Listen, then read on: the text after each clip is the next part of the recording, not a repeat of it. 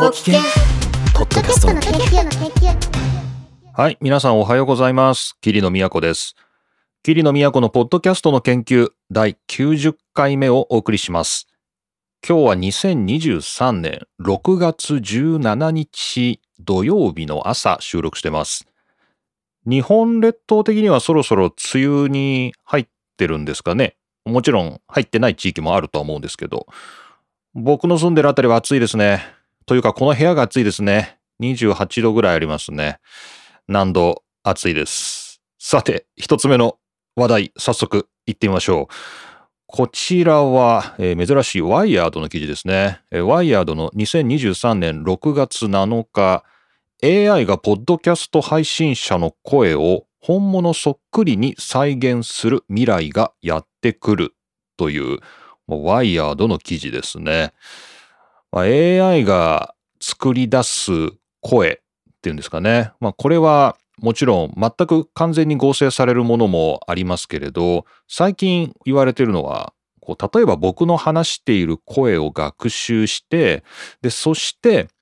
あの、僕が喋ってないことを喋ってくれる？喋ってくれるっていうとなんか、まあありがたい話ではあるんですけど、まあ、僕の声、まるで僕が話しているかのような音声を合成するまあそういう機械学習によって作り出すっていうね、そういう本物そっくりの声、これが再現される未来がやってくるというですね、そんな記事です。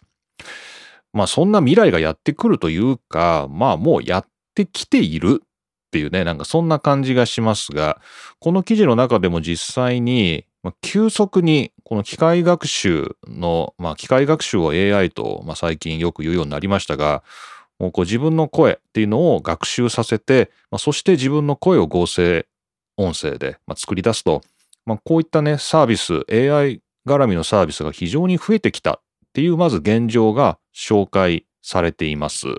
で最新のツールまで紹介されていると。で記事の後半ではそうやってこう第三者のサービスに、まあ、自分の声を学習させるわけですけどその声っていうのは、まあ、ものすごい大事なものだと。これもし誰か別の人がその声にアクセスすることができて、その声を使ってこう何か話している内容を作り出すことができると、それはセキュリティ的にも本人のアイデンティティとしてもとっても問題なので、それはしっかり守られなければいけないと。そのね、声っていうものを預けて、まあそのサービスね。そのサービスはその声をしっかり守らなければいけないという課題が、まあ、今出てきているというような形で、まあこの声っていうものが誰かに利用されてしまうということは、セキュリティのリスクになっているというね、まあそんなような感じで、後半は、えーまあ今後、この、まあどうしても止まらないですよね。この機械学習で本物そっくりの声が作り出せるっていうところ、まあ、それが今後突き進んでいくとすれば、まあ、それ、そんな社会とどういうふうに付き合っていくのかっていうですね、そんなような感じで、まあ、この記事はまとめられていました。で、まあ、まず前半のところなんですけど、最近、この、ポッドキャスト界隈でも、声をね、こう AI で加工するとか、AI で学習させるとか、まあ、そういう AI 絡みのサービスは非常に増えてきている。これはこのポケケンでもですね、皆さんにつどつどお伝えしている通りです。で、この記事の中で僕が結構知らないサービスが紹介されてまして、ちょっと2つご紹介したいと思います。えーまず1つはですね、えー Descript っていうですね、まあそういうサービスがありまして、まあこれも僕も初耳だったのですが、この Descript というサービスは、えー声をですね、録音したときに、えーとかですね、あーとかですね、そういうこう余計な部分っていうのを自動的にカットしてくれると。というもう編集にまでこう関与してくれると。そういう、えー機能を提供していると。で、これ多分ですね、英語が前提になってるんで、うーんとかですね、あーとかですね、そういう英語のこの間に挟まっちゃうような言葉、これを切ってくれるっていうことで、フィルターしてくれるっていうことだと思うんで、日本語の場合、これがどういう風に機能するのかっていうのは、ちょっと試してみないとわからないんですけど、まあ、こんなサービスがあるんだなと。でこのディスクリプトなんですが、まあ、見てみますと、えー無料プランですね。0ドルから始まるフリープランでも、うーんとか、あーとかですね、その言葉はリムーブしてくれると、えー取り除いてくれるという機能がついてますね。ついてますね。で、これが有料になっていくと、特定の言葉を、えーフィルターしたり、えー繰り返される言葉、何度も何度も繰り返すような言葉を、まあ、これ1回にしてくれるんですかね。まあ、そんなようなこともできるようになったりすると。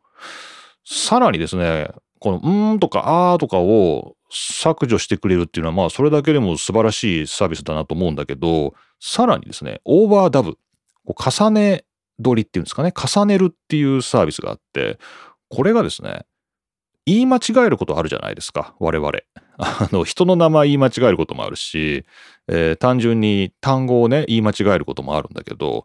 で、これよくあるのが、言い間違えたままね、言い間違えた箇所が後から分かって、こう収録終わった、例えば夜編集してて分かって、でもまたね、ゲストの人に集まってもらって、その言い間違えた部分を言ってもらう、言ってもらい直すとか、なかなかそういうことできないじゃないですか。なので、その部分を、えー、とですね、なんていうんですか、その作った声で、その、バーチャル音声でですね、その間違った部分だけを修正できるという。これすごいですよね。こう、そこの部分だけ、その声で、バーチャル音声で、こう重ね取りすることができるっていう。これ素晴らしいですよね。僕も前、ね、年月日のですね、年を間違えたことがあって、2023年ですよね、今。2023年6月17日にお送りしてますって言わなきゃいけないところを、2013年6月17日にっていう、10年サバ読んだっていう、10年ね、あの古い時代を言っちゃったっていうことがあって、2013年これ直したいなと思ったんだけど、まあなんかね、もうそれあの、職場でやってるゲストコミの収録のやつだったし、もう一回出しちゃった後だったんで、まあこれしょうがないなと思って2013年のままになってたり、まああるいは後からちょっとその2013のとこだけを削って、まあ6月17日に収録してますみたいな形ではしたんだけど、これがね、編集段階でもうマイクとか取っ払っちゃったような状況でも、オーバーダブで2013のところを2023っていう風に吹き替え直せる、重ねられるっていうんだったら、修正できるっていうのは、それは素晴らしいサービスだなと、あの、本当に思います。で、これがこのディスクリプトでは、まあ、これも英語だけですよね。英語だけで実装されてますけど、えー無料プランだと、ボキャブラリーが1000ワードに限られるということなんで、多分、この自由にはできないんですね。その重ねて言い直せる言葉っていうのが1000語に限定されてるんで、まあ、その選択肢の中から合うものがあれば言い換えられるということだと思います。で、年間3万5千円ぐらいですかね、払うプロプランにすると、まあ、自由に好きな言葉を重ね取りし直せるというね、まあ、そんな機能がついてくるようですが、まあ、何にせよ、まあ、AI、まあ、そういったジェネレーティブ AI みたいなね、そういうのを使って、まあ、こんなツールが出てるんだなと。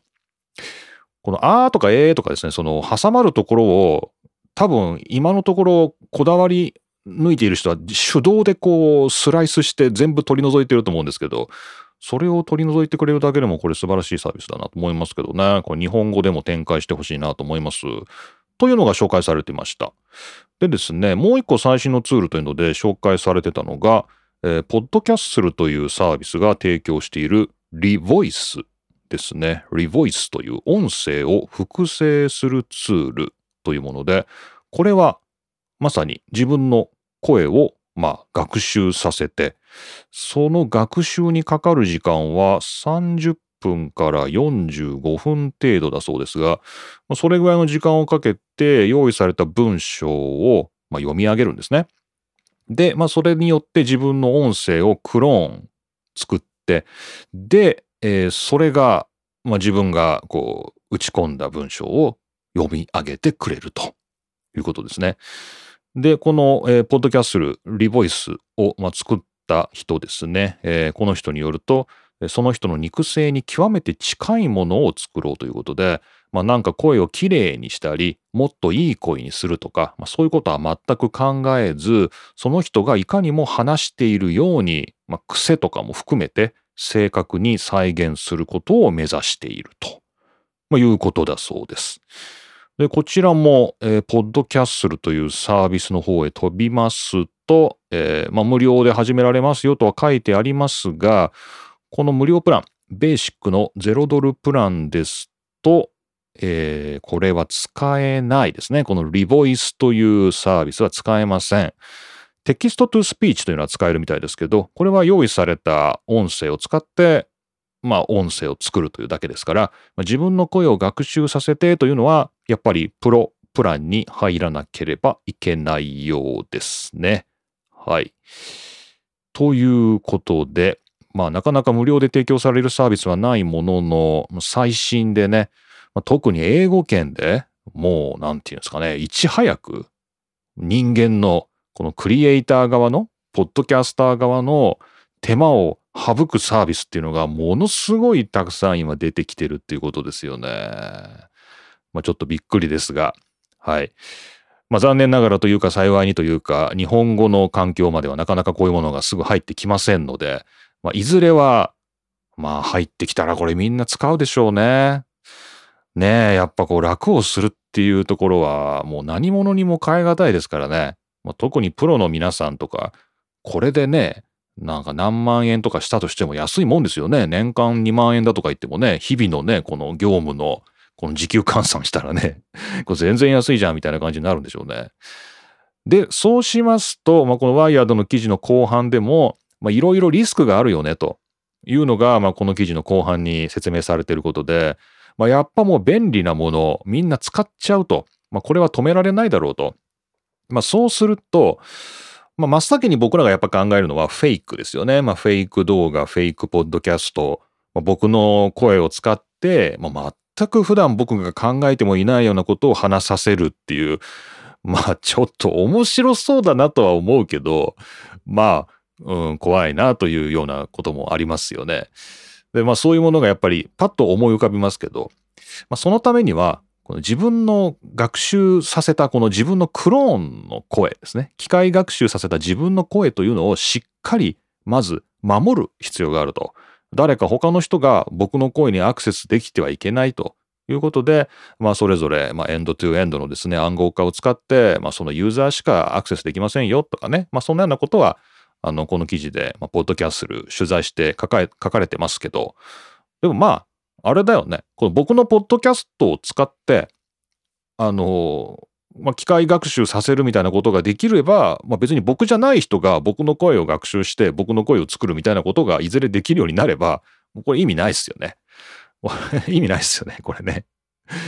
と思ったりもしますけど。あ、でもあれか。今のところこのポッドキャストのリボイスは用意された素材を読み上げることで学習させるから、まあそれを僕がね、あの、ここであの発言するってことはないから、まあないのか。でもまあこの自然に今発話している僕の声を使って、まあ、いずれね、こう学習することができれば、というか今できると思いますけど、まあなんかね、誰が僕の声使うかなんていうのは僕のコントロールできないところですよね。で、えっ、とですね、その、まあそういったものは、かといって、まあ不自然であれば、まあ我々はすぐ気づくと。まあ確かにその通りなんですよね。なんですけど、最近はこの AI で作った音声というものに、だんだん私たちが慣れてきてると、なんかそういう指摘もあって、これは確かにそうだなと思ったんですけど、この前の日中にサウナ入りながら、あの、まあ、テレビがね、サウナの中にはテレビがあるんで、まあ、テレビ見てたら NHK のニュースだったんですけど、ここからは AI のキャスターがお送りしますとかね。なんかわざわざ人間のキャスターがニュースを読んでるのに、部分的に AI をわざわざ使って、あの、やってたり、人いるんですけどね。なんか不思議だなと思いながら、でもなんかそういうところでも、自然と僕らは AI の音声聞いてるし、あと車によく僕も乗りますけど、道路交通情報とか、あの手のものは、あれ合成音声ですよね。昔はね、あの、お姉さんが読んでましたけれども、まあ、合成音声だと思いますんで、まあそういうとこでももう合成音声を聞くっていうことにだんだん慣れてきてるんで、まあいずれこの人の声と AI の声の境目がなくなっていってしまうんじゃないかと。そうするとなおさらこの合成音声というものを見抜くとか、えーまあ違和感に気がつくみたいなことができなくなってくるかもしれませんよね。まあ、そうするとどうなるんでしょうねっていうのが、まあ、この記事の最後の問いかけです。もうね、フェイク画像、フェイク動画みたいなものはもうどんどん出てきてますけど、この声ですね。声すらね、簡単にクローンができるようになれば、まあ、一体どうなってしまうんだろうかと、まあ、そういう疑問を投げかけるような記事になっていました。というわけで、えー、こちら、ワイヤードの2023年6月7日の記事、AI がポッドキャスト配信者の声を本物そっくりに再現する未来がやってくるという記事ご紹介しました。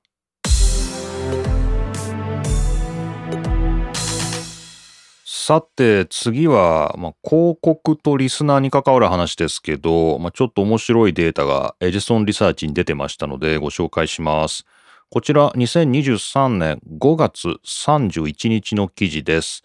えー、一体アメリカでですね、アメリカでポッドキャストのリスナーの半分にリーチするためにはいくつの番組に広告を出せばいいかていうですね、まあ、そんな記事になってまして、まあ、あくまでアメリカの話ですよ。アメリカで13歳以上の人が聞いている番組という限定で、アメリカで、えー、その、ポッドキャストリスナーの全体の半分、50%に、例えば自社の広告を届ける、リーチするためには、いくつの番組に広告を出せばいいだろうかっていう、これ面白いなと思いまして、これエジソンリサーチメトリックスが、まあ、そのデータを蓄積した中から、えー、まあ出している記事です。で、これによりますと、えー、まあ、ポッドキャストっていうのは、まあ、他のメディアもそうだと思うんですけど、やはりトップ番組ですね。トップ番組が占めている、こう、なんていうんですか、リスナーの割合っていうのは非常に高いと。えー、このデータによりますと、トップ10のポッドキャストね、えー、トップ10ポッドキャストだけで全体の、ポッドキャスト全体のリスナーの35%にリーチすると、届くと。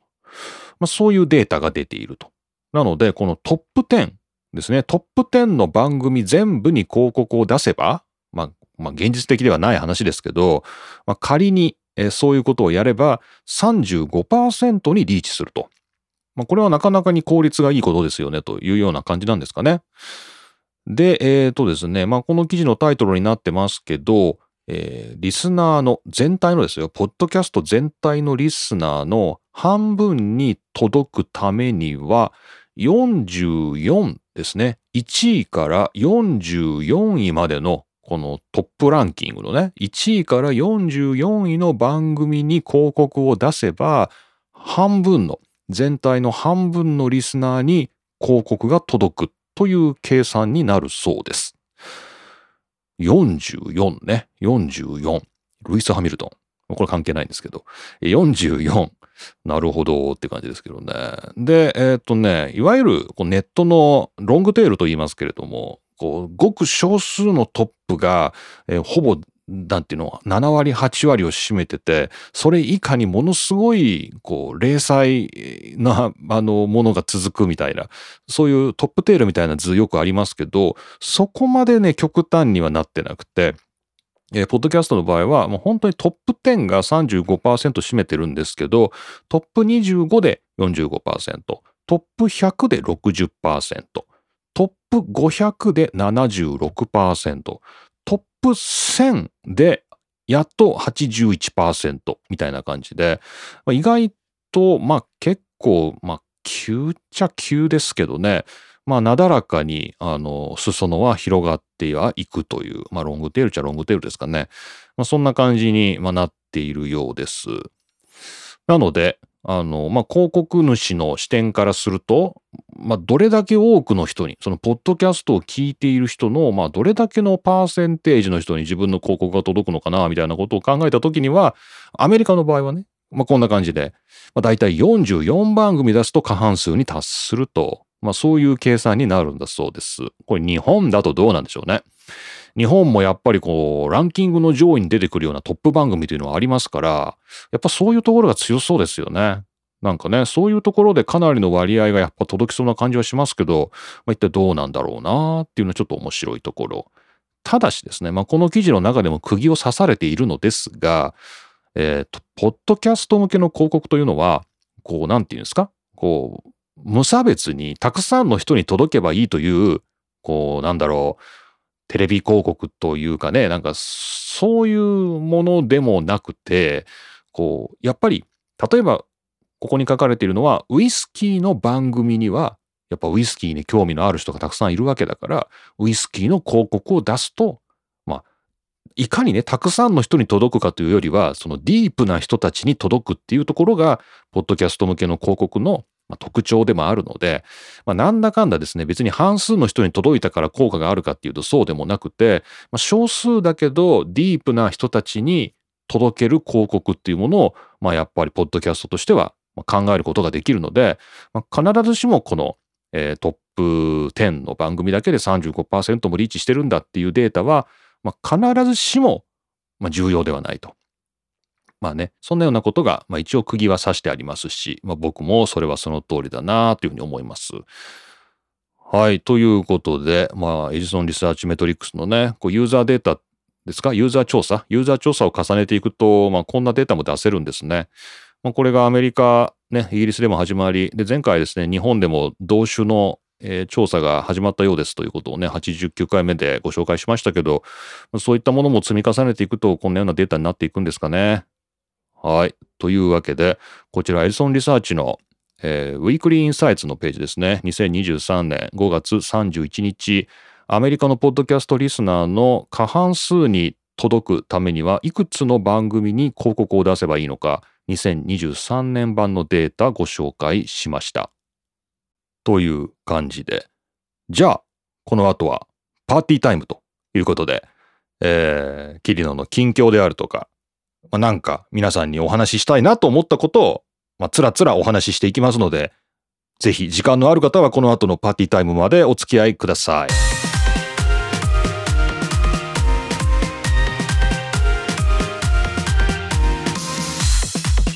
はい。というわけで、パーティータイムです。暑い。この部屋というか、何度？何度ってわかります？何度って、物置のことですよね。何度ってね。何度スタジオ？物置スタジオね。何度スタジオ？今何度なんでしょうね。えー、28.4度。何度が何度だってね。これ、つま、自分で、はい、すいません。えー、なんだっけ？はい。で、お便りというか、ご連絡いただきましてありがとうございます。これ、以前、コラボさせていただきました、プラットフォームのなるみさんからご連絡いただきましてありがとうございます。えなんかオトナルでウェビナーがあるみたいで参加無料ですよ。桐野さんもどうですか？ということで、え、TBS ラジオの成功事例で学ぶ音声メディア、ポッドキャストのマーケティング活用術という、こう TBS ラジオとオトナルさんですね。こう2社合同で、まあ、ウェブのセミナーがありますよと。2023年6月28日の1時から4時参加無料オンライン開催ということで、ちょっと URL 貼っておきますが、これ、まあ、広告になんかね、興味のある人というか、これは土平日の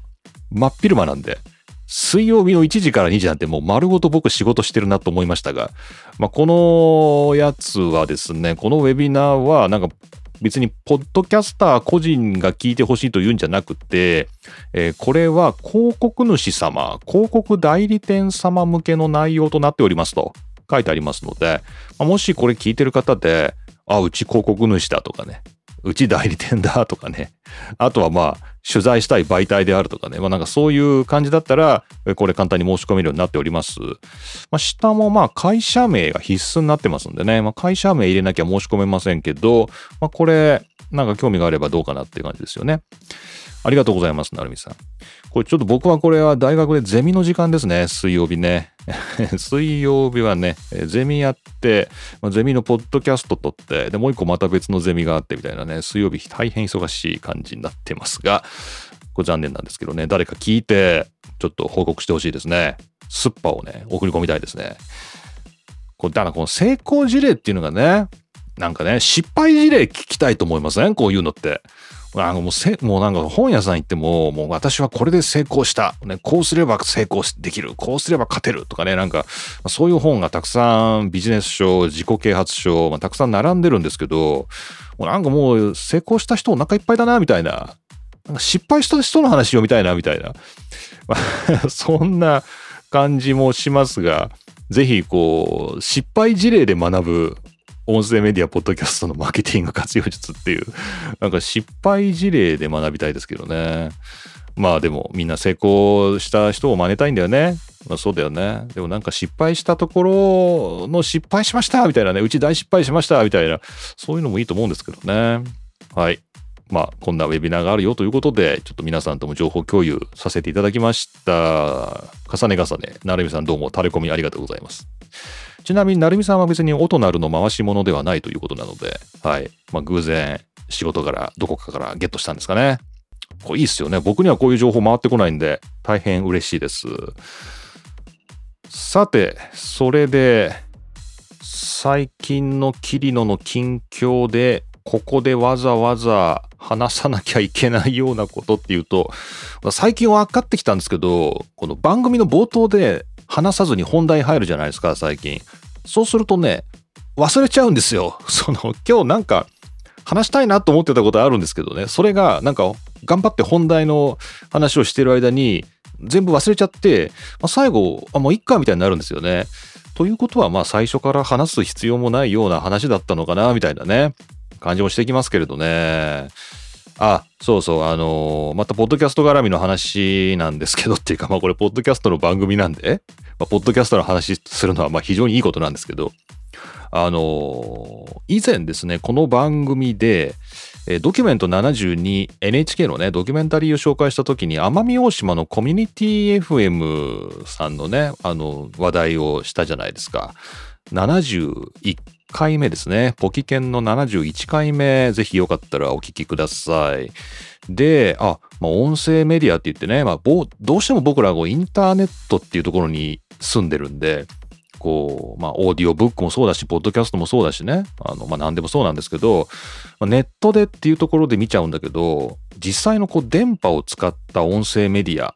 しかもこう、県域とかのね、非常に大きなラジオ局じゃなくて、まあ、すごい限定された出力でね、やってるコミュニティ FM って全国にものすごいたくさんあるんですよね。で、なんかそういうのもなんかちょっと、ポッドキャストと、なんだろう、比較するというか、並べて考えてみるのなんかすごい面白いな、みたいなことをね、この番組でも話していたと思います。で、その後ですね、まあ、それが、この番組、そうですね、2023年の2月のポキケンでそんな話をして、で、僕3月に、こうコネにコネにコネをコネクに回してですねその 僕の住んでる地元にいくつかコミュニティフェ局があるんですけどその中の一つに、えー、ちょっとなんていうの挨拶に行かせていただいてで局長さんと話して、まあ、実は、まあ、僕大学で学生とポッドキャストやってるんですけどちょっとコミュニティ FM ちょっと体験させていただけませんか？みたいなね。ちょっとこう遊びに来てもいいですか？みたいな話を3月末ですかね、に話をして、で、あの、まあ、ちょっと僕もなんかね、その、ノリがよくわかんなくてね、その、まあ、お互いだと思うんですけど、まあ、向こうからしたらね、そんな、毎日ですよ、ずっと放送してる FM のとこにね、学生遊びに来ていいですか？みたいな。しかも、ポッドキャストでしょ？遊びみたいなもんじゃんみたいなね。自分で言うのもなんですけど。なんかね、そんな掲げてね、来られたってね、ちょっと迷惑ですよ、正直みたいな。なんかそんな感じもあるよなと思って、もうちょっと僕としてもまあ、もしできればみたいな感じで、ちょっとお願いを、まあ、したっていうことがあったんですよ。3月末ですよね。もう本当この番組スタートですよ。ある意味でね。このポキケンスタートで。えー、で、コミュニティ FM さん、じゃあちょっと遊びに行っていいですかって言って、あ、もういいですよって言ってくれて、まあ、本当にそれは嬉しいなって思って。で、6月ですよね。今週か。で、今週、まあ、実際に学生連れて行ってきたんですよ。でね、まあ、まあちょっとまたこの話はまたいずれパーティータイムでできればなと思うんですけど、いやーまあ本当にね、うちの学生もね、まあ頑張ったとは思うんですけど、まあ向こうのね、あの対応していただいたのが、まあパーソナリティを、もちろんやっておられる中で、えー、もちろんマネジメントもやっておられるっていうですね、まあ、そんな方、まあ、局長さんですね、対応していただきまして、うん、なんかもちろんこっちからもいろいろインタビューはするんですけど、まあ、向こうからもね、なんか最近どんな音楽聴いてんのみたいな。で、まあ、ことごとくうちの学生がね、あの、アニメソングだとかですね、ゲームのサントラだとかですね、このすごい、マジョリティから離れた返事ばっかするんで、だいぶ偏った人たちですね、みたいな感じでね、まあ、それはそれで盛り上がったんですけど、まあいろいろ、あの、まあ向こうとして、まあ向こうのね、あの、コミュニティ FM さんとしても、まああんまりこう、大学生とね、もしかしたらこう関わる機会っていうのが、まあ、そんなにはもしかしたらないんだったら、まあ、こっちがね、ただお邪魔してね、遊びに行くっていうだけでも、ま、ちょっと面白がってもらえるような要素があるんだったら、まあ、ちょっと僕らも嬉しいですね、みたいな感じで、まあ、もしまたじゃあ機会があればまた遊びに来ます、みたいな、ずうずしいよね。また遊びに来ます、みたいな。感じで、まあ、一応初回のね、まあ、訪問、まあ、一回限りっていうのも本当もったいないなと思ってたので、またちょっと引き続き何か面白いことができたらいいなっていうことをちょっとまた学生も相談しようかなと思ってるんだけど、まあ、こんな感じでですね、まあ、このポキケン、ポッドキャストの研究で、ま、いろいろ日々ネタを拾ってはいるんですけど、まあ、その中で、まあなんだろう、皆さんとなんかいろいろシェアしなきゃいけないっていうとなんですけど、まあ毎週なんかネタを出さなきゃいけないみたいなプレッシャーも軽く僕にはあるんですけどね。まあそんな中でいろいろ音声メディアに幅広くいろんなニュースを貪欲に拾う中で、あ、こういうつながりもできるんだなと思って、なんかね、ちょっとまあこの番組やっててよかったなっていうふうに思いましたよ。本当にね。はい。というわけで皆さんどうもありがとうございましたと。では、あの、もちろんあの、対応いただいたコミュニティ FM のね、ほんと局長さんはじめスタッフの皆さん、本当にありがとうございましたっていう。ちょっともし、もしね、あの、皆さんの中でもこういう話興味があるっていうんであればね、お便りいただきたいなと思いますけど、いや、どうなっていくのかな、この話。ちょっとどう転がるか分かりませんけれども、まあ、それはそれで、また新しい仕事として、ま、やっていきたいと思いますが、まあ、こちらの番組、まあ、趣味ですから、はい、まあ、趣味として。でも、まあ、趣味からね、いろいろなものが広がっていくんだね。まあ、面白いなと思います。はい、また、ポッドキャストの論文も書かなきゃいけませんね。本当にね、頑張りたいと思います。はい。というわけで、えー、桐野都のポッドキャストの研究90回目お送りしました。もうすぐ大台の100回目ということで、まあ、息切れしないようにのんびりやっていきたいと思いますので、また応援よろしくお願いいたします。というわけで、今回も桐野都がお送りしました。また次回お会いしましょう。